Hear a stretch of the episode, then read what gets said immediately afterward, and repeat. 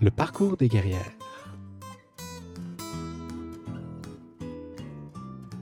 Salut les guerrières, salut les guerriers. Bienvenue à cette édition spéciale hors série du Parcours des guerrières. Le Parcours des guerrières est un balado enregistré en direct où l'on prend ensemble le temps pour rencontrer une personnalité féminine d'inspiration, d'exception.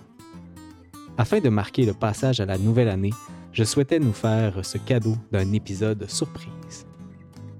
Dans cette édition, ma guerrière est avant tout une artiste. Que dis-je? Une multi-artiste. Elle est violoniste, peintre, écrivaine, sculpteuse et combien d'autres. Ses passions l'ont emmenée en Italie, à New York, à Londres et même en Chine. Elle est en outre journaliste musicale pour le magazine La Scène musicale. Elle a récemment complété à Londres une maîtrise en entreprise de la musique classique. Je suis heureux de rencontrer avec vous cette force tranquille, Jacqueline Vanas.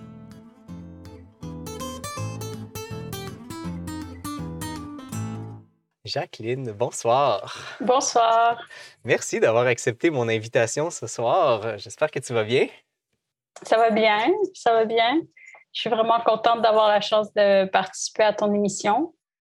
Mais je suis extrêmement honoré que tu acceptes de faire partie de cette édition euh, spéciale puisque, comme vous savez, euh, chers, euh, chers abonnés, on est entre deux saisons, donc on est en une hors-série aujourd'hui. Donc, on, je te rencontre entre la saison 1 et la saison 2 en direct du Danemark. Donc, vous voyez derrière moi le, le, laboratoire où j'ai travaillé, donc à l'université Ville.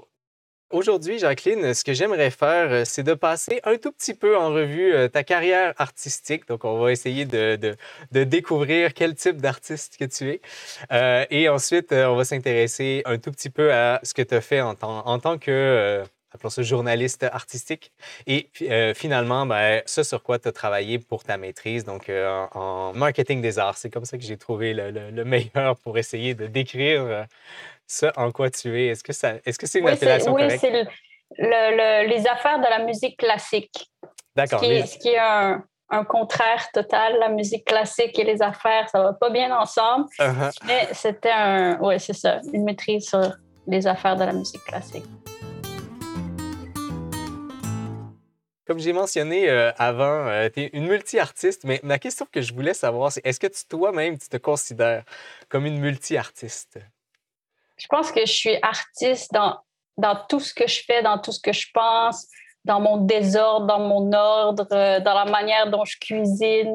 Euh, puis c'est quelque chose que j'arrive pas à me, départir euh, de. Et je me souviens quand j'étais petite, ma mère disait arrête de dessiner, arrête de chantonner tout le temps, arrête de ci, arrête de ça. Puis j'ai essayé de mon mieux de plus être une artiste, mais c'est fondamentalement ce que je suis. Puis j'aime même pas vraiment dire euh, que je suis une artiste parce que c'est ça va encore plus loin que ça, que, que de peindre ou que de. C'est vraiment dans, dans, comme j'ai dit, dans tout ce que je fais tous les jours. Euh, j'ai besoin de création, j'ai besoin de, complètement déborder des cadres. Euh, en fait, je pense que ce que l'artiste fait, c'est connecter les points en différentes choses. Puis euh, finalement, peindre un chien euh, vert fluo, c'est la couleur verte. C'est le, puis c'est ce que je fais, c'est ça. C'est, des idées, des inspirations qui me viennent. Puis je les transforme, puis c'est ça, être artiste. J'aime le, euh, l'image qu'un un artiste, en fait, c'est, peut faire les points entre deux choses. Là, je, me devance le clairement, mais est-ce que tu as l'impression que à l'intérieur de ta maîtrise ou, des choses que, tu fais de façon, disons, académique, euh, il y, a, cette chose-là aussi qui apparaît à l'intérieur de ça? Parce qu'à a priori, une, carrière académique, euh, je sais parce que je suis en train de la faire, euh, il faut, retirer non, j'aime pas ça dire ça comme ça parce que il faut garder une part d'artiste, mais j'ai l'impression qu'il y, y, a des endroits où il faut volontairement retirer sa part d'artiste. Est-ce que, est-ce que, est-ce que ça a été difficile cette partie-là? C'est quelque chose que j'ai appris puis qui est venu naturellement. Euh, pour donner encore un exemple de quand j'étais petite, j'étais assez bonne à l'école parce que j'avais l'imagination, j'arrivais à deviner ce qu'il fallait écrire dans mes examens. Mais j'étais tellement créative, j'inventais des personnages qui n'étaient pas dans le livre. Euh, euh, mes, mes, compositions écrites avaient ni queue ni tête. C'était trop artistique. Puis dans ma tête, l'artiste devait être toujours là. Il prônait sur tout. Il prônait uh-huh. sur le, bienfait, il prônait sur le, le vrai, sur le tout. C'était l'artiste. Puis, euh, si je me pose la question, je pense que c'est quand j'ai eu, euh, vers les 18 ans, j'ai, euh, donc j'étais au cégep, j'ai eu un cours de philosophie. Puis là, c'était comme, c'était, j'étais transportée dans un monde imaginaire où les mots en philosophie ont un sens complètement différent du monde que je connaissais. Mm-hmm. Mais en même temps, je pouvais pas les deviner. Ils étaient imaginaires, ils étaient, mais je pouvais pas les deviner. Il y avait un certain une certaine structure. Puis si je voulais réussir le cours, il fallait que j'étudie. C'est là que j'ai commencé à étudier. Puis c'est là que j'ai compris, je crois, qu'avec euh, qu'il faut, il faut parfois laisser la créativité de côté pour se construire des bases encore plus fortes. Puis c'est quelque chose que j'ai. Puis alors, je jouais du violon. Je croyais que je savais pratiquer le violon. Je croyais que puis à chaque fois, oui, c'était beau, je mettais du, beau son, des belles couleurs. Euh, une fois, disons deux fois sur trois, ça fonctionnait bien, mais il y avait uh-huh. toujours une fois sur trois. Puis je me disais, non, non, c'est la vie, c'est le hasard. Le... Mais il y a une manière, il y a une manière de faire arriver l'art, il y a une manière de faire arriver l'inspiration, il y a une manière de faire arriver la beauté. Puis j'aimerais pas j'aimerais pas l'entendre. Je veux dire, si j'avais 12 ans, 15 ans, je peux pas croire, je pourrais pas croire que je dis ça maintenant. Uh-huh. Mais je crois que pour que l'art devienne encore plus fort, il y, a, un travail à faire derrière. Puis euh, peut-être que je devance un peu tes questions, mais à un moment donné dans mon parcours, euh, pour apprendre la discipline, j'avais pas envie d'avoir de la discipline. J'avais, j'avais, l'impression que j'en avais pas besoin, mais peut-être que je sentais au fond que c'était nécessaire. Je suis allée en, Chine pour étudier la musique classique. On ne va pas en Chine pour étudier la musique classique. La musique classique, c'est occidental. C'est plutôt contre-intuitif, effectivement. Puis en fait, je, si on me connaît, ça, ça me va bien parce que c'est exactement dans ce que je fais souvent, c'est je fais exactement le contraire de ce que tout le monde fait. Puis ça, c'est quelque chose qui me vient depuis très loin. Puis donc, je suis arrivée en Chine, puis j'ai appris la discipline. Mais la discipline, de, juste par exemple, on me disait, ouais, mais euh, les, les, les, violonistes chinois, ils savent jouer du violon parce que quand ils sont petits, leur maman s'assoit à côté d'eux, puis leur font jouer une mesure 50 fois. Puis là, je me suis dit, OK, je vais l'essayer, c'est ça que je vais faire. Puis j'ai joué euh, chaque mesure de mon concerto 50 fois. C'était 10 euh, heures de travail tous les jours pendant un an et demi. Mais après, j'ai su jouer du violon. Après, je jouais comme un petit militaire, un petit robot. Donc là, euh, c'est le moment de réintroduire l'art à ce moment-là. Oui, c'est ça. C'est ça.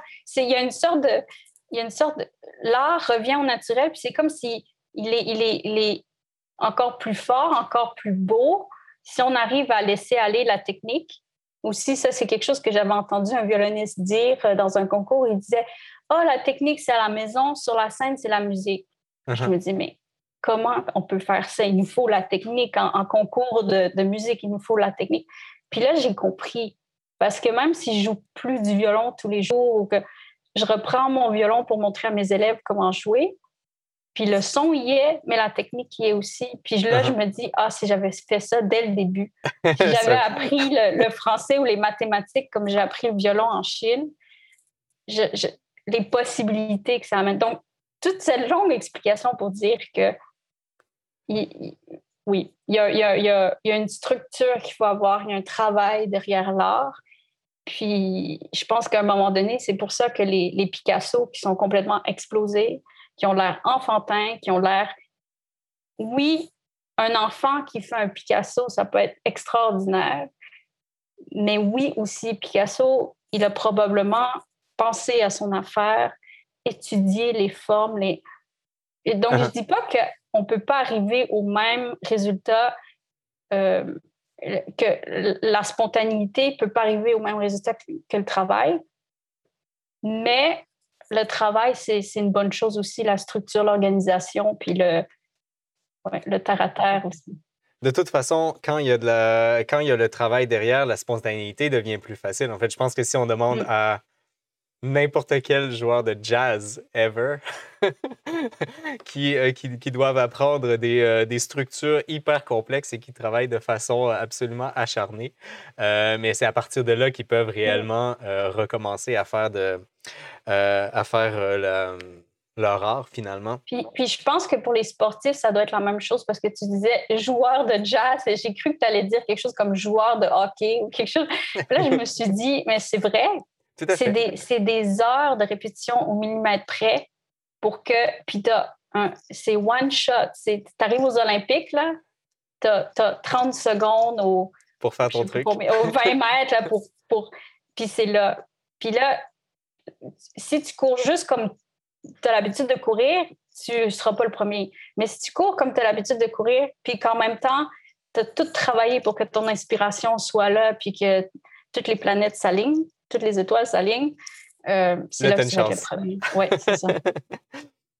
Euh, est-ce que, euh, je, nous, je, nous, ramène dans le sujet de base, est-ce que tu te considères malgré tout, même si tu es clairement multi-artiste du plus profond de ton âme, est-ce que tu te considères musicienne avant, avant n'importe quel autre art?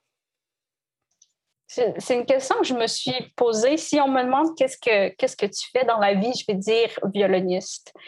Puis ça, je crois, je me, je me la suis posée parce que, donc, donc comme tu as dit, j'écris, je peins, je, je, joue du violon, puis c'est tout, je fais un peu, je fais de la sculpture, puis c'est tout des, des arts dont j'ai besoin, que j'ai besoin de pratiquer. Mais le violon, puis, et puis j'en suis venue à la conclusion que finalement, le violon, pourquoi je dis que je suis violoniste, c'est à cause du milieu de la musique classique qui nous endoctrine, qui nous... Je ne sais pas si c'est nécessaire, je ne sais pas si... Peut-être que oui. Mm-hmm. Je pense que oui. Ça fait partie de la magie de la musique classique. Mais ils endoctrinent leurs musiciens, leurs compositeurs, leur musique, euh, au point où soit tu es dans la musique classique, soit tu fais partie des autres. Uh-huh. Puis je me souviens euh, d'avoir grandi avec la conviction que parce que j'étais une violoniste, je ne vais pas dire je suis j'étais mieux, uh-huh. mais que j'avais quelque chose de spécial, de pour moi, de, de fort. Puis j'étais une violoniste, puis j'ai arrêté de jouer du violon entre l'âge de peut-être 11-12 ans jusqu'à 18-19 euh, ans. Et encore à 18-19 ans, on ne peut pas dire que c'était si sérieux que ça. Mais dans ma tête, si les gens, si les gens me posaient la question, j'étais une violoniste. Parce que, Même en ayant arrêté. Oui, parce que ma famille, finalement, je pense que c'était la musique classique. C'était le. Je veux dire, mes parents ne jouent pas la musique classique du tout. C'est pas, ça vient pas d'eux. Ça ah. vient du monde de la musique classique. C'est, c'est ce qu'on reçoit. Alors qu'en peinture, c'est pas vraiment ça. En, uh-huh. sculpture, en architecture, en, écriture, c'est toutes des, carrières ou des, ou des passions, des, oui, qu'on peut avoir étant enfant, mais il n'y a personne qui va nous, nous endoctriner, uh-huh. euh, nous enrôler dans des orchestres. Nous, euh Est-ce que ça arrive plus tard aussi, euh, les, des choses comme la sculpture? Ben, je pense que, que, tout arrive plus tard. Comme par exemple, même les, n'importe quoi, la médecine. Euh, on ne commence pas à étudier la médecine avant 18-19 ans. Euh, la musique classique, comme autre chose, j'imagine la gymnastique, la danse, euh, le sport, c'est quelque chose qui, ouais, qui doit être, qui, qui commence dès qu'on est tout petit, puis qu'à moins qu'on soit complètement bon, je vais dire encore le mot, endoctriné, à moins qu'on soit complètement dans cette, euh, dans cette direction-là, c'est difficile de de, de, de, garder le cap puis de, faire une carrière dans le, dans le domaine. Et éventuellement, ça finit par te définir, en fait. C'est ça. En fait, c'est exact. Oui, c'est ça. En fait, eh, pour, pourquoi c'était intéressant quand j'étais petite, c'est que moi, je jouais du violon, Puis quand j'allais à l'orchestre de jeunes, il y en avait d'autres qui jouaient du violon. Mais dans ma classe, j'étais la seule à jouer du violon. Dans ma famille, uh-huh. j'étais la seule à jouer du violon. Puis c'est toujours le cas. Si j'ai mon violon sur mon épaule, ma boîte de violon sur mon épaule, que je prends l'autobus, que ça te définit. Les gens le voient. Tu as ton mm-hmm. violon, tu es une violoniste. Ouais, c'est comme un habit de, de bonne sœur. Tu es, défini par ta vocation, par ce que tu fais. Mm. Est-ce que, euh, est que le choix du violon euh, t'avait été dédié ou euh, c'est arrivé comme ça? Puis je pense que c'est d'autant plus pertinent comme, comme interrogation puisque tu as arrêté si longtemps durant ton adolescence. Qu'est-ce qui t'a fait reprendre le violon à, partir de ce moment-là plutôt qu'un autre instrument, je veux dire? En fait, j'ai commencé le violon. apparemment, je voulais chanter dans une chorale. D'accord. Euh, je ne sais pas d'où ça m'était venu, mais j'étais trop petite pour chanter dans une chorale. Puis j'avais une cousine qui jouait du violon. Puis je me souviens que quand on allait chez elle, là, il fallait être silencieux, puis tout le monde s'asseyait, puis tout le monde la regardait. Ah, c'est encore un là, qui vient. puis j'ai eu envie d'avoir ce genre de, d'attention-là. Ouais, c'est quelque chose qui, puis j'ai demandé pour jouer du violon. Puis euh, ma mère est assez. Euh, euh, l'éducation que j'ai eue, c'est que si on commence quelque chose, on le fait pour vrai. Puis on pratique tous les jours, puis on fait les concerts. Puis après ça, mon frère, ma soeur ont commencé aussi. Puis on était le petit, les petits vanasses qui jouaient du violon. Puis c'était. Puis je ne m'étais pas posé plus de questions. Puis vers 11-12 ans, j'ai comme je dis, je, ne pratiquais pas beaucoup. C'était euh, sous la surveillance de ma mère. Puis sinon, euh, j'adorais jouer des concerts. J'adorais dire que je jouais du violon, mais je ne peux pas dire que j'étais. Euh, et alors, à 11-12 ans, on a déménagé dans une autre ville. Et comme j'avais 11-12 ans, 11-12 ans, j'avais peut-être plus de liberté aussi. mes parents n'étaient pas tout le temps là à surveiller ce que je faisais. Puis comme ils n'étaient pas là à surveiller, ben, je me disais, ben, je, je peux ne pas le faire. Voilà. Et puis. Euh, je m'entends un peu à travers toi actuellement. Mais c'est la preuve, c'est la preuve encore que le monde de la musique classique, il y a, il y a un certain. Je ne veux pas dire le mot encore parce que je l'ai déjà dit mille fois, mais il y a une certaine euh, euh, discipline, une certaine structure, direction à suivre. Puis je pense que tous les gens qui ont joué de la musique euh, classique se sont sentis, ont eu ce sentiment mhm. de d'appartenance, puis en même temps de, de jamais être assez bon. Tu appartiens à un groupe dont tu es fier, mais tu n'es jamais vraiment assez bon. Pour... Est-ce que, là, je te, pose une question très, très euh, orientée personnelle. Est-ce que euh, est-ce que tu as une relation amour-haine avec, ton, avec la musique? Euh, j'ai l'impression de déceler ça, mais c'est peut-être juste une c'est peut-être juste moi qui miroire mon, intérieur, mais est-ce est -ce que tu as cette relation amour-haine?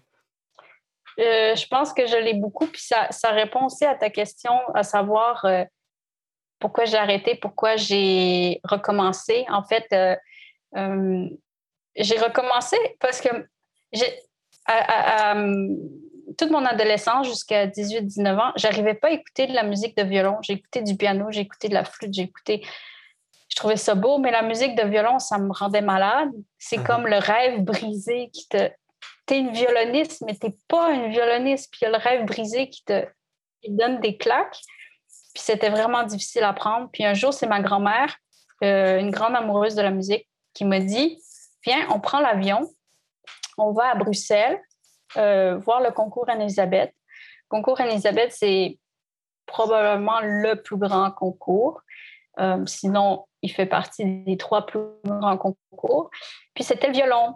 Puis j'ai tout fait pour pas y aller. Mais mes parents m'ont dit ben, ça serait gentil, ta grand-mère, elle est vieille, ça lui fait plaisir finalement, le, mal de ventre que j'avais avant d'aller euh, dans uh-huh. la salle de concert, puis je voulais pas entendre, je voulais pas, je voulais pas, je voulais pas aimer ça, je voulais pas. Puis ce qui est arrivé, puis c'est aussi ce qui a un peu pavé la voie aux journalistes plus tard. Ce qui est arrivé, c'est que je me suis assise, puis les gens me reconnaissaient comme étant la concurrente qui avait joué euh, la semaine passée Ah oui, oui, on vous a entendu, c'était, c'était merveilleux.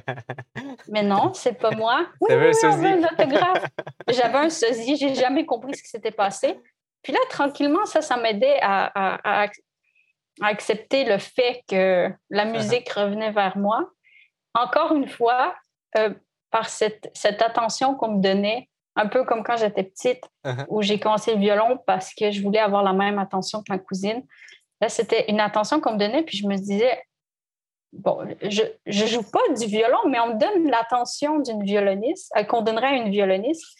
Puis ensuite, euh, par un hasard qui, qui euh, s'est perpétué jusqu'à encore aujourd'hui, je rencontrais à tout bout de champ les concurrents du concours, les grands violonistes, le jury. Ils venaient s'asseoir à côté de moi dans l'autobus.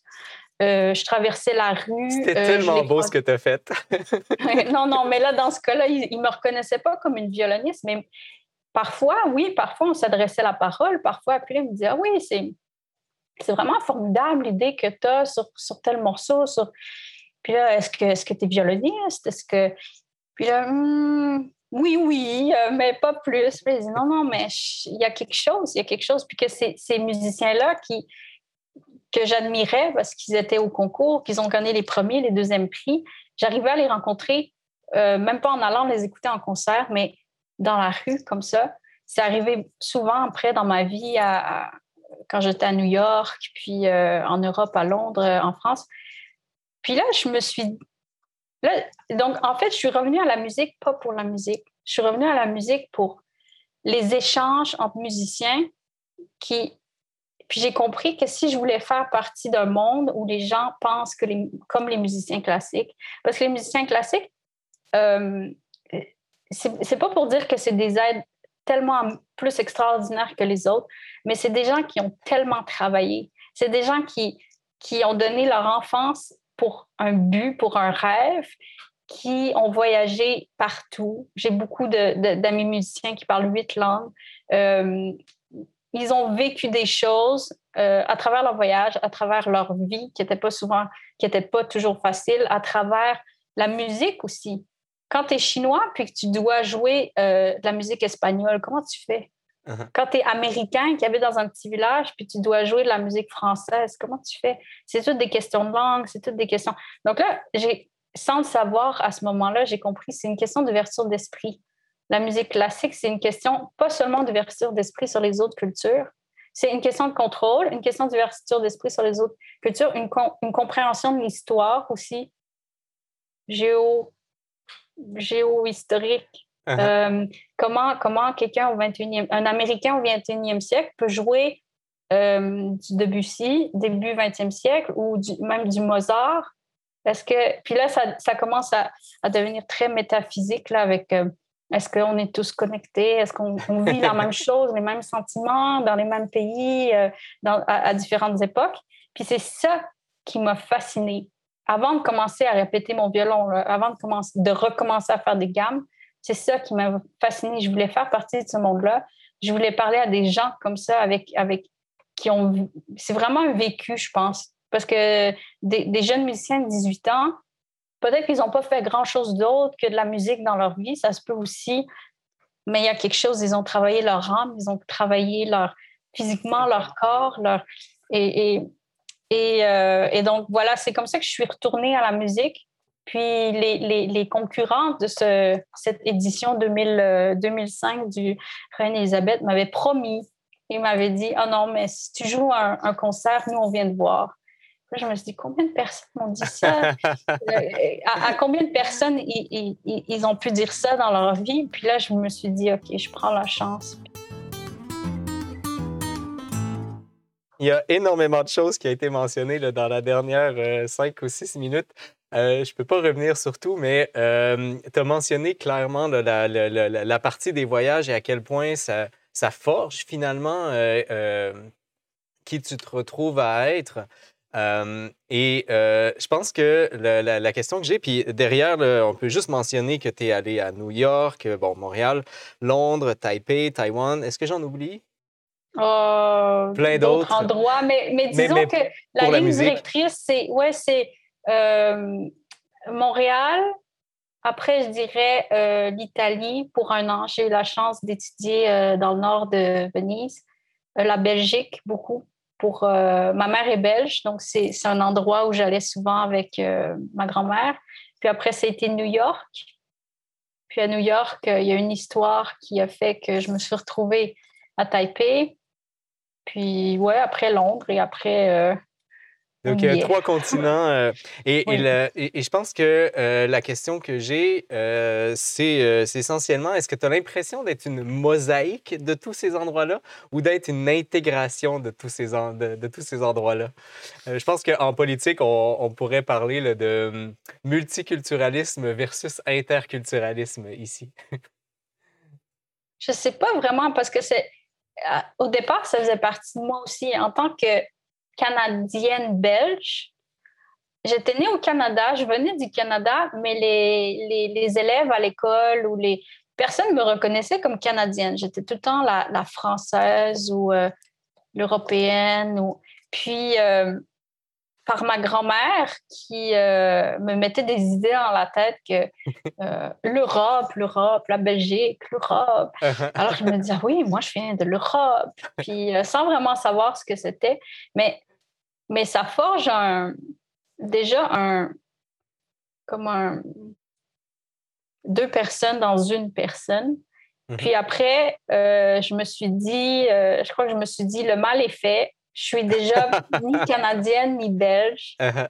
Puis tu poses la question, puis à Taipei, donc j'ai rien à voir avec, je suis pas du tout chinoise. Euh, avant d'aller à Taipei, je connaissais rien du tout de la Chine. C'était, à Taipei, je me suis sentie taïwanaise. Je me sentais à New York, je me suis jamais sentie à la maison comme à New York. Euh, il y a des endroits comme ça qui, en fait, c'est pas toi qui décides, c'est eux qui t'adoptent. Mm-hmm. Puis euh, euh, dernièrement, j'ai habité aussi presque une année dans le sud de la France. Puis là, je me suis dit, ah voilà, voilà, c'est de là que je viens. Je suis sud-française. ouais. puis c'est une question. Je me souviens, j'avais du mal à, raconter ce que je faisais dans la vie, puis d'où je venais, parce que les gens disaient Ah oui, toi, Jacqueline, tu fais quoi? Tu viens d'où Puis là, à un moment donné, quand j'étais à New York, je disais ah, ben, Je suis née au Canada, mais je viens de Belgique, puis euh, j'habite à New York. Puis c'était suffisant. Mais après, uh-huh. quand il y a eu Taipei qui s'est rajouté, il y a eu Londres, il y a eu la France, il y a eu donc, pour toi, c'est important de toutes les nommer parce que c'est réellement ton, euh, ton intégration. C'est toi, tous ces endroits. Mais maintenant, non. Maintenant, non. Je dis, j'étais juste, ah oui, je suis, je suis violoniste. Mais, mais je pense que c'est important pour moi de, de savoir que c'est là. C'est, je pense que je vis ma vie comme si, à la fin, il fallait que j'écrive un livre. Donc, euh, chaque chapitre a besoin d'être bien rebondissant de d'aventure et de... D'aventure pour que ce soit intéressant surtout. voilà. Dernière question que j'ai par rapport à la musique avant qu'on passe, parce qu'on est déjà à, déjà à mi-temps. Euh, est-ce que euh, je vais juste amener sur le, sujet de l'enseignement parce que ça fait aussi partie de, de, toi au niveau de la musique. Et euh, donc, je lis premièrement une, chose que tu as dite. J'avoue que j'ai un blanc sur l'endroit. I love to infuse confidence in my students, in themselves and in music. Donc, j'aime infuser peut-être pas le bon terme, mais euh, la, confiance envers mes étudiants, euh, envers eux-mêmes et envers, envers ce qu'ils ont de la musique.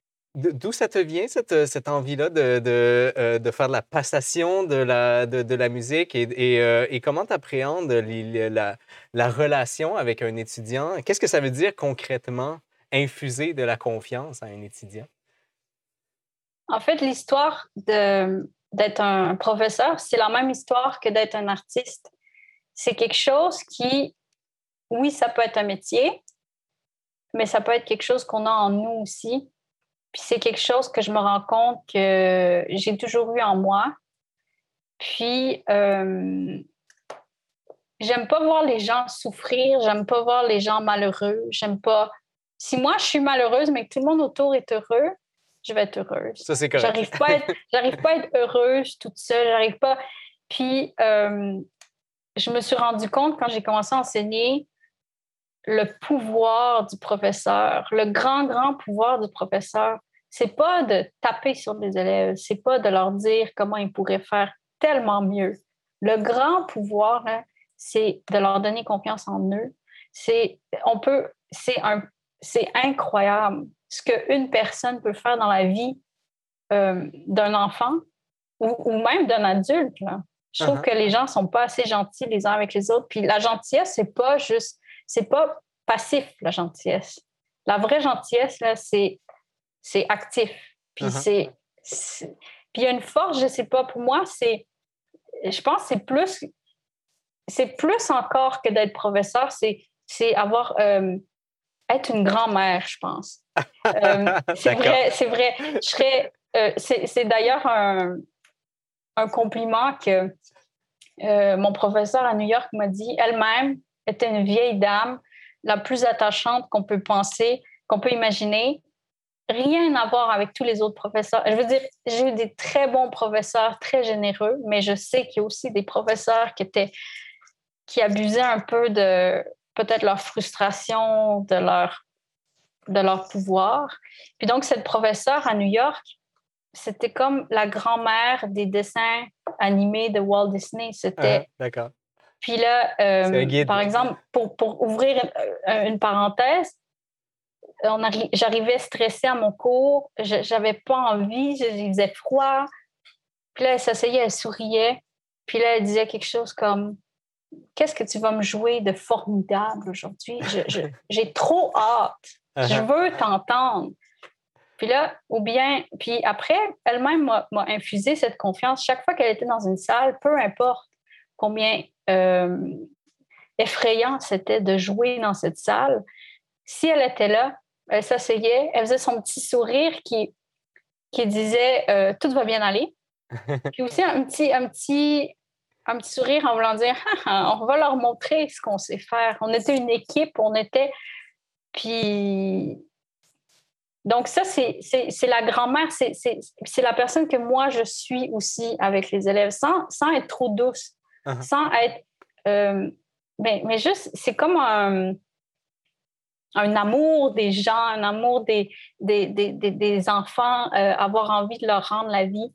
Euh, plus facile, plus belle. Puis, je sais pas si ça répond à ta question. C'est ben, entièrement, entièrement. Euh, j'aime, j'aime beaucoup, euh, j'aime beaucoup la direction que tu as prise par rapport à aussi à parler de ta mentor finalement. Ben, oui, je, pense qu'on peut le voir un peu comme ça. Hein. Pour juste boucler la boucle, en fait, je, la mentionnais parce qu'un jour, donc à, New York, j'étais J'étais nanny de, de petits-enfants français, puis un jour, euh, je les ai amenés avec moi à mon cours. Puis elle m'a dit, elle m'a pris dans ses bras, la, professeure, puis elle m'a dit Ah, oh, tu vas être une grand-mère incroyable. je, me disais, mais pourquoi quelqu'un dit ça à quelqu'un de jeune? On dit pas ça, on dit une mère, on dit. Puis après, c'est quelque chose que, sur lequel j'ai réfléchi, puis c'est ça. C'est une autorité, la grand-mère. Uh-huh. mais sans en avoir l'air. Puis elle arrive à te faire faire des choses, elle arrive à te pousser plus loin que ce que tes parents même peuvent te pousser par la bonté. Est-ce que tu me rappellerais le, nom de la personne en question? C'est Shirley Givens. Shirley Givens. Shirley Givens. Si jamais euh, vous avez à trouver une professeure. oui, malheureusement, malheureusement, Shirley ah. Givens est. Euh, oui, c'est ça. Elle est, décédée il y a deux ou. La, lumière dans la musique classique est décédée il y a ben, c'est toi qui auras repris son rôle. J'espère, ça serait, oui, ça serait un honneur. Je nous amène, euh, Jacqueline, euh, sur un autre art, euh, l'art visuel, donc la peinture. Donc, tu as fait, je ne sais pas comment, comment le, dire correctement, mais tu as étudié un peu à l'École des beaux-arts à Montréal, c'est bien ça? Oui, l'histoire, en fait, c'est que quand j'ai fini l'école secondaire, il fallait trouver quelque chose à faire au cégep. Puis moi, j'étais une violoniste sans jouer du violon. Donc, ça aidait pas à. Puis là, ma mère avait suggéré que ben, j'avais toujours joué du violon. Donc, euh, autant, autant continuer. Puis avant que je sache exactement ce que je voulais faire, parce que moi, je voulais pas faire des choses très sérieuses. Je voulais faire soit être potière peintre ou violoniste ou écrivaine. Ou... Donc, Mais c'est très sérieux, ces choses, Jacqueline. et alors, ma mère a dit, ben, tiens, va, va en musique. en violon. Puis mon père, il dit non, non, je, faut, non, tu dois pas aller en musique, tu dois aller en peinture. Puis là, moi, j'aimais bien raconter aux élèves à l'école, dire euh, ben, mon père, il va me forcer à aller en peinture. puis finalement, j'ai essayé un cours. Euh, puis j'ai beaucoup, beaucoup, j'ai toujours dessiné, j'ai toujours un peu peint, mais jamais vraiment avec la structure. Euh, parce que ma mère avait bien, avait vu juste, elle avait vu que euh, j'aimais pas la structure, j'aimais pas l'autorité, j'aimais pas, donc euh, ça allait pas bien fonctionner. Et, mais j'ai essayé la peinture, puis ce que j'ai adoré, c'est le contraste avec la musique classique. La musique classique, à tout instant, si tu fais une erreur, c'est fini. Parce uh-huh. que l'art se déroule dans le temps. Le morceau dure 3 minutes 50. Puis chaque seconde de ces 3 minutes 50, c'est une grande, grande importance. Puis tu es sur la corde raide. Puis, uh-huh. puis si tu fais une faute, oui, OK, c'est pas grave. Mais en même temps, euh, Bach ou Mozart, ils n'ont pas écrit le morceau avec une faute. Donc, tu as une responsabilité.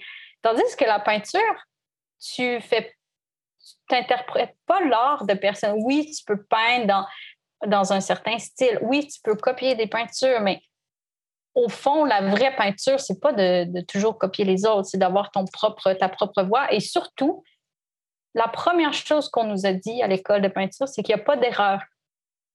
Mais ça, ça, ça paraît pour, pour n'importe qui qui nous écoute. C'est un relâchement. oui, un relâchement. Oui, ça fait du sens. Mais quand on vient d'un background de musique classique, où, chaque, chaque millimètre de doigt, de, chaque tension a une importance capitale, puis que tu fais tout le temps des erreurs. Parce que ton prof te dit tout le temps non, non. ça, c'est pas bon. puis là, on te dit que peu importe la couleur que tu choisis, peu importe le. Ah, ton rond, il n'est pas assez rond, mais pas grave, tu t'effaces avec la couleur blanche, avec la couleur noire. Puis là, tu choisis une couleur. Est-ce que c'est vraiment la bonne? Ben, si toi, tu décides que c'est la bonne, c'est la bonne. Uh-huh. Puis c'est sûr, c'est sûr. C'est, pour revenir à l'histoire que j'ai dit, euh, c'est comme la musique classique. si tu as le travail derrière, ça aide l'inspiration, ça aide la compréhension. Puis moi, grâce au cours de peinture que j'ai pris, euh, là, j'ai plein d'outils qui me permettent d'aller beaucoup plus loin euh, dans ce que je fais. Donc, je suis vraiment, contente de ça. Mais juste pour dire le, fait que je, pouvais faire des erreurs, puis j'ai retrouvé ça avec la, sculpture encore plus. Ça, c'était, ça, c'était incroyable. une motte de terre, tu la façonnes, puis à tout moment, tu la remets en boule, puis tu recommences. Tu recommences. Oui, tu recommences. Je suis, je suis curieux, euh, Jacqueline, c'est quoi tes inspirations sur la, euh, sur la peinture? Parce que j'ai mon opinion, mais je veux entendre la tienne avant de, de, de, de savoir ou de dire à haute voix celle que, celle que j'ai l'impression que tu, que, que, tu suis avec tes peintures.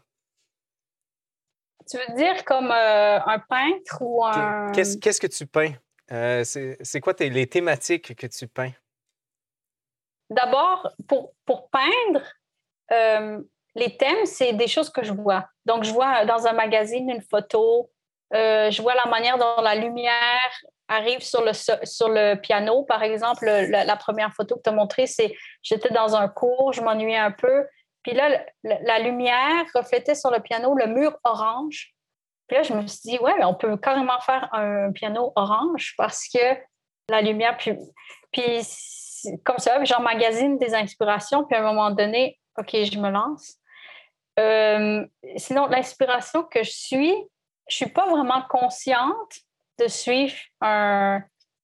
J'aime les couleurs, j'adore les couleurs. Les couleurs, c'est comme le son en musique. J'aime le son, j'aime la beauté du son, j'aime la beauté des couleurs. Dernièrement, ben dernièrement, il faut aussi savoir que j'ai peint jusqu'à de 2007 ou de 2006, je sais plus 2006 à 2011.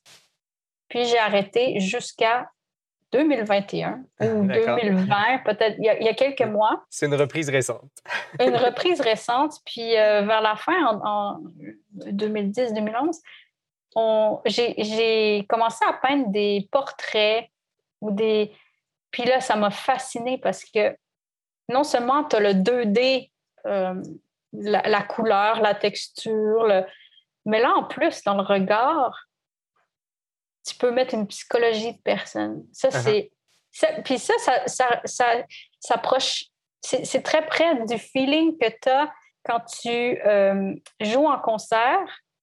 Puis c'est un moment magique quand tu joues en concert en solo ou, ou même avec d'autres instruments, mais tu as vraiment l'impression que ton, ton intérieur, quelque chose de magique, que je ne sais pas c'est quoi, tu as une force, puis que là, tu joues, là, tu, dis, tu te dis, ah, je vais, je vais allonger cette note pour amener du suspense, puis là, tu fais un petit twist, puis là, tu peux rendre ton, ton auditoire triste ou heureux, ou tu as ce pouvoir sur les émotions des gens. J'ai l'impression que tu décris cette photo-là. Là. c'est très dramatique. Puis après, c'est ça, c'est ça dans les yeux, dans le. Tu peux vraiment. La musique classique, ce qui est, qui l'émotion se déroule dans le temps. c'est comme regarder un film. Tu regardes un film, puis là, ah, tu te sens triste, tu te sens heureux, là, bon, ils sont amoureux, là, ils sont fâchés. Là. Et quand le film est fini, tu as un feeling du film qui est plein de souvenirs. Puis là, comme, comme quand tu écoutes un concert, en peinture, c'est un, un punch. Tu regardes la peinture, puis wow! Un peu comme peut-être un parfum ou un wow! Puis après, si tu as la peinture chez toi, tu vis avec la peinture comme tu vis avec une personne, puis là, tu crées des souvenirs. Euh, il y a eu un moment, par exemple, euh, euh, j'ai toujours su, je voulais partir à l'étranger pour étudier le violon. Je voulais aller en, Belgique, je voulais aller en Europe. Puis je l'ai fait finalement assez tardivement parce que j'aurais pu partir tout de suite après l'école secondaire. Euh, puis finalement, une des raisons pour lesquelles je l'ai fait assez tardivement, c'est qu'après avoir commencé à faire la peinture, je me suis mis à tapisser mes murs de mes tableaux. Puis c'était tous des gens avec lesquels je vivais tous les jours. Puis Maintenant, j'ai de la misère à comprendre cet attachement émotionnel à, des peintures, mais c'était très fort. Uh-huh. Tous les jours, je mangeais en face de ces gens-là, je pratiquais mon violon en face de ces gens-là, puis je, ne leur parlais pas, puis ils me parlaient pas, mais il y avait quelque chose qui s'est créé, puis je pense que c'est ça la magie de l'art. Je pense qu'il y a certaines, euh, certaines personnes euh, qui écoutent euh, qui vont entendre Harry Potter actuellement, là, où les tableaux communiquent avec les personnes et vivent avec les gens. Je m'imaginais dans un monde comme ça. Passons tout de suite au, journalisme. Tu as beaucoup fait en fait des entrevues. maintenant que ça fait 45 minutes qu'on est ensemble, comment c'est d'être dans l'autre côté de, la... de l'entrevue? J'aime vraiment ça. Je savais pas si j'allais aimer ça, mais j'aime vraiment ça. Je pense que ça répond à, au, même, euh, au même besoin que, que quand j'ai commencé à jouer du violon. Euh, la, la, raison pourquoi j'ai commencé à jouer du violon, la raison pourquoi je me suis mise à interviewer les gens, c'est un. Il y a une dimension en plus, le fait que c'est live, le fait que c'est maintenant qu'il faut que tu dises tes réponses. C'est pas comme tu écris une dissertation, puis tu peux uh-huh. aller changer. Puis c'est vraiment un amalgame entre, entre la, la musique classique, finalement, où tu dois produire maintenant un sans faute, mais en même temps, c'est pas préparé. Donc, c'est un peu, il y a le côté peinture, le côté tout peut arriver. Uh-huh. Puis euh, non, j'adore ça. Donc, tu vis ton art actuellement, c'est ce que tu es en train de dire? voilà. J'adore, j'adore ça. Personnellement, euh, j'ai eu euh, quelques entrevues déjà avec, euh, avec plusieurs types de personnes et j'ai l'impression que les, les, entrevues que j'ai faites, c'est toujours à chaque fois un petit peu de sagesse que je gagne à discuter avec les autres. Est-ce que tu as un feeling similaire avec les personnes que tu as rencontrées? Tout à fait, tout à fait, parce que la manière dont ça... Est-ce que, est que tu serais intéressé à ce que j'explique comment c'est arrivé? Je t'en prie. OK. Donc, j'étais à New York puis, euh, j'étais très malheureuse. Je venais de passer un an euh, en Italie, en, la grande liberté entre la Belgique et l'Italie, avec ma grand-mère, à étudier le violon, à aller où je veux, quand je veux, tout pour l'art. Puis, j'arrive à New York, puis c'était une ville, au départ, quand on arrive à New York, c'est très, très froid. Puis, euh, ça s'améliore en, général après deux ans. si on a survécu à New York pendant deux ans, donc ça s'améliore. Après, ça, on, est correct. Après, on est correct. On est vu comme des New-Yorkais. Après deux ans, si tu survis à New York, après deux ans, tu es un New-Yorkais. Bref, j'étais là. Puis en plus, euh, à l'école, c'était beaucoup des Asiatiques parce qu'on sait que la musique classique, c'est très, très asiatique ces années-ci. Puis là, là, ça marchait pas du tout parce que je comprenais pas euh, leur manière de penser, la manière de c'était trop opposé. Donc, je ne me retrouvais plus. Je ne retrouverais plus la chaleur italienne, la curiosité aussi. À Montréal, j'avais l'impression que jouer du violon, c'était j'allais de découverte en découverte. Puis là, c'était quelque chose de. Puis de, puis j'étais pas trop heureuse. Puis un jour, c'est une histoire que j'aime beaucoup raconter. Donc, peut-être qu'il y en aura qui l'ont déjà. Il y a déjà, il y a des gens qui l'auront peut-être déjà entendu. Euh, c'était un après-midi, un vendredi après-midi très pluvieux, très morose. Puis là, j'aime bien faire ça une fois de temps en temps. Puis souvent, euh, le ciel m'envoie des réponses. Donc, ce que je fais, c'est que je marche. Puis là, je, dis voilà euh, la vie, envoyez-moi une raison. Pourquoi je suis. Puis là, c'était pourquoi je suis à New York. Puis, puis là, j'étais défiante. Je disais non, non, vous ne serez pas capable de me prouver de pourquoi je suis à New York. Je rentrais de l'école, puis j'avais l'habitude de marcher jusque chez moi. Il pleuvait, il pleuvait. Là, je suis passée par Central Park. Puis là, il y a quelqu'un qui vient, qui, qui me fonce dedans avec un imperméable, avec des cheveux en bataille, un imperméable euh, jaune. Puis c'était Yevgeny Kissin, le grand pianiste euh, des, des, des, 20 dernières années, les 20-30 dernières années qui, qui est très secret, très, personne ne le rencontre. Euh, c'est un être un peu euh, mystérieux. Puis là, il était là devant moi, puis là, je me suis dit, oh non, oh non, quelle, honte. Mais lui avait l'air d'avoir plus honte que moi de, de, me le foncer dedans. Puis là, il s'est excusé, excusé, puis il est reparti. Puis là, je marchais, puis je me disais, non, non, ciel, ça, c'est pas euh, de, foncer dans Yevgeny Kissin à New York, là, c'est pas un. Ça, ça, ça, vaut rien, là, c'est pas un signe. Ben, imagine-toi que cinq minutes plus tard, la même chose euh, arrive. Donc, Yevgeny Kissin encore le même. passe juste devant moi. Puis là, je me disais, bon, on va pas le faire revenir trois fois. Là, j'ai compris. Puis ce que j'avais compris, en fait, c'est que j'en avais contre le fait que tout le monde était un, des grands musiciens classiques à New York. Là, je me disais, comment je vais faire ma place, moi? Tout le monde est déjà donc bien formidable. Euh, après ça, j'en avais contre le fait que tout le monde était connecté. Il y avait Facebook, il y avait, dans le temps, il y avait MySpace. Il y avait, moi, j'avais pas envie d'être connecté. Moi, j'avais envie d'être Europe 18e siècle, uh-huh. la, violoniste, la vraie artiste.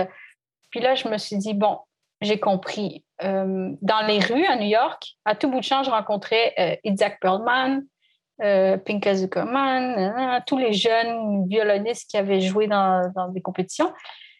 Puis là, je me suis dit, voilà, c'est pour ça que je suis à New York, c'est pour aller les voir. Rencontrer tout ce monde-là. Voilà. Puis, euh, ça a découlé aussi d'une autre, euh, d'une autre histoire, c'est que j'étais très, très timide. Puis pour moi, parler à ma cousine ou ma tante, ça me demandait le même effort. C'était aussi difficile que de parler avec la reine d'Angleterre. Donc, je me suis dit, autant. Euh, puis là, je me donnais des missions. Je me donnais des missions. Je me disais, OK, euh, demain, je vais parler à. Je vais essayer d'interviewer euh, Isaac Perlman. Puis là, uh-huh. puis tranquillement, je demandais aux musiciens, aux grands musiciens, je disais, est-ce que vous auriez le temps pour une interview? Ah oui, oui, oui, pas de problème. Puis comme ça, je voyais que ça leur faisait autant plaisir de me parler que moi de leur parler. Uh-huh. Puis chaque fois, dans mes études, dans ma vie, chaque fois j'avais une question pour eux, comme par exemple, tu te demandes, ah, mais comment est-ce que tel violoniste a fait tel accord, tel, ou comment il est arrivé à faire une carrière malgré euh, un handicap, ou là, je me dis, ah, ben c'est simple, je vais leur demander. Puis je pense que ce que j'ai amené dans mes textes, euh, c'était le côté professeur qui est en moi, pas le professeur autoritaire qui dit, bon, maintenant tu, tu m'écoutes puis tu fais tes devoirs, mais le professeur qui, même si l'élève ne veut pas rien entendre puis ne veut pas apprendre, l'élève apprend par, par un, un sentiment de bonté, par un, parce qu'il voit que pour nous, ça compte. Puis donc, mes articles, c'est pas quelque chose que j'ai essayé de faire, mais mes articles sont toujours à la portée de tout le monde, même s'ils sont pas highly qualified en musique classique. Puis, euh, donc voilà. Est-ce que c'était la question au départ que tu Je pense pas que c'était la question. Que Écoute, on, on, couvre l'intégralité de ce que j'aurais pu te demander, je pense, euh, sur, euh, sur le, journaliste. Peut-être une dernière question en, en, euh, très, très rapidement. Si, je, pense que tu n'en fais plus actuellement, là, mais mettons que tu avais à, en faire, est-ce qu'il y a une personne que, que tu n'as pas interviewée, que tu aimerais interviewer? Ben, je fais encore des, je fais encore des, des interviews, puis des. Mais, mais tu as raison, pas comme avant. Si. Euh, comme ça, vite, vite, là, tu m'as demandé qui. je ne sais pas pourquoi. Euh, euh, là, vite, vite, je dirais Roger Federer. Voilà. je l'ai vu une fois dans un. C'est mon éponyme. Ça doit être pour ça que tu as pensé à Roger Federer. Oui, c'est exactement. Non, il y a, un violoniste, le violoniste par lequel tout a commencé, donc celui qui a gagné le concours Elisabeth en 2005, puis euh, qui m'a ramené à la musique parce qu'il disait, je disais, c'est, j'aimais comment il jouait, c'était, phénoménalement bien, mais ce qu'il écrivait, ça touchait à moi, ça, nous touchait en tant qu'humain, humain à humain. Euh, il nous parlait plus de lui, comment il se sent, comment pas, mhm. euh, oh, j'ai répété 15 euh, heures par jour pendant 25 ans, c'est pour ça que je sais jouer du violon.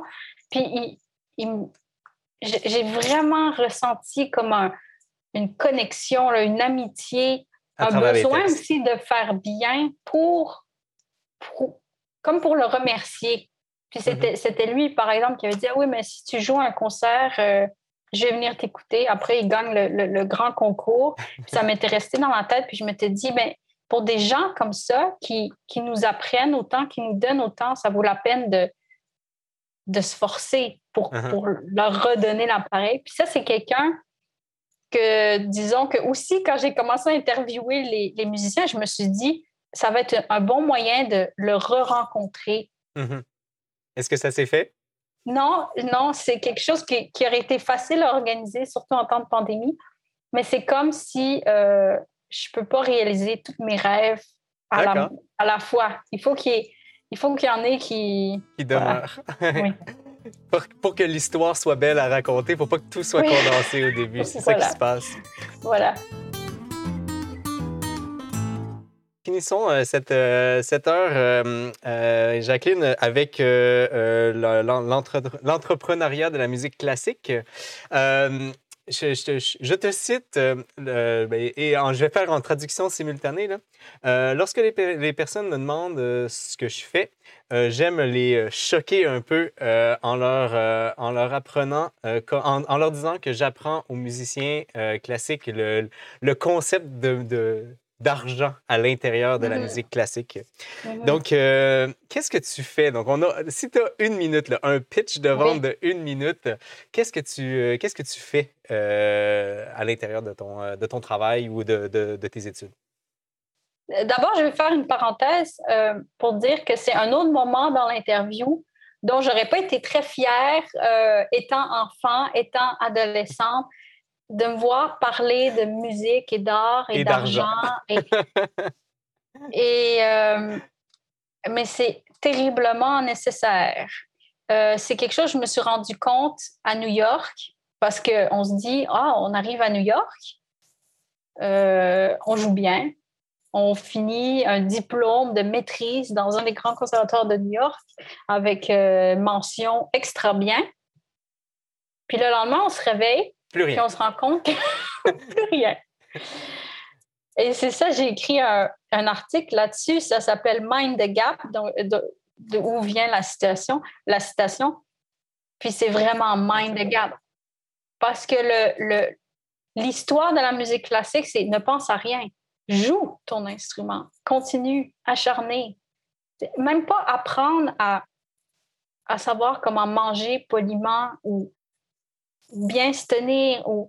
Puis c'est quelque chose que j'ai. Puis là, j'ai vu à New York, ce que j'ai vu, c'est que moi, dans ma tête, ben, j'étais une violoniste, j'allais jouer des concerts. Euh, là, je me rendais compte que des gens de plus haut niveau, plus talentueux, qui avaient tout pour réussir, par exemple, euh, tu joues une première au Carnegie Hall, tu joues, euh, c'est pas une première, comment ça s'appelle, euh, les débuts, un concert de début là, pour te présenter au monde. Tu joues, uh-huh. tu joues très, très, très bien. Donc après, il y a des patrons, des, des, gens qui pourraient te, sponsoriser, des promoteurs, des, des, commanditaires qui pourraient te sponsoriser. là, tu arrives au, au, petit restaurant chic, mais tu n'as jamais peut-être t'es chinois, tu n'as jamais mangé vraiment avec une fourchette puis un couteau, euh, tu n'as jamais bu de vin. Euh, en fait, tu n'as jamais rien fait que de jouer de la musique classique, donc tu n'as aucun sujet de discussion. Mm-hmm. Puis en fait, on t'a jamais demandé qu'est-ce que tu aimais, qu'est-ce que tu voulais faire, qu'est-ce que. Parce que toi, tu es violoniste, mais là, tu ne sais même pas c'est quoi être violoniste.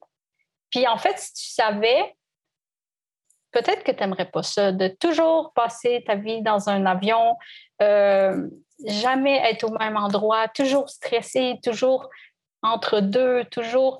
Euh, puis c'est ça. Puis en fait, c'est pas tant l'argent, c'est c'est pour revenir encore à mon histoire de travail que j'aimais pas quand j'étais enfant. Oh non, l'art, il faut pas travailler, il faut pas de structure. Mais la, la, la, la business, l'argent, c'est la même chose. C'est si, on n'a pas envie en tant que musicien classique de dire qu'on joue pour l'argent, puis je pense pas que personne n'a envie de dire ça, si on n'a pas envie de dire qu'on joue pour l'argent, il faut trouver pourquoi on joue. Mm-hmm. Puis là, on joue parce que euh, euh, on fait du bien aux gens. Oui, mais les gens s'attendent à payer un billet, à aller s'asseoir dans une salle. Tu mets une valeur monétaire. Tu n'as pas envie. Mais c'est c'est juste se donner une chance de réussir. C'est uh-huh. juste, c'est comme le travail, c'est comme le.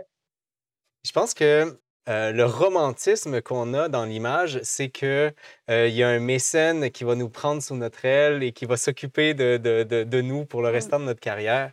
Est-ce que le, le, format mécène serait plus approprié à, l'heure où euh, on est passé outre ce, ce point-là pour toujours? Là? Moi, j'ai l'impression que les gens qui réussissent sont des entrepreneurs. Euh, si on pense à Beethoven, il avait des mécènes. Pourquoi? Parce qu'il était entrepreneur. Oui, il écrivait la musique qu'il aimait, mais oui, il devait faire des concessions. Bach, c'est la même chose. Mm-hmm. Mozart, c'est la même chose. Shostakovich, c'est la même chose. ça, c'est quelque chose que ma grand-mère me disait. Euh, fais pour que tout le monde soit content, c'est-à-dire aller à l'école, obtenir tes diplômes. Hein? Puis à côté, fais tes trucs. tu fais ce que tu as envie. Puis je pense qu'il n'y a personne qui réussit. Puis si la personne réussit sans être entrepreneur, est-ce, que tu aimerais ça que quelqu'un arrive et dise Bon, euh, je te donne le prix Nobel, tu as le prix Nobel? Mais il n'y a rien qui, pour l'instant, justifie. Est-ce que tu serais aussi fier que si tu travailles, que si tu prends toutes les chances de ton côté, tu rencontres les bonnes personnes, tu es entrepreneur, tu fais des plans à l'avance?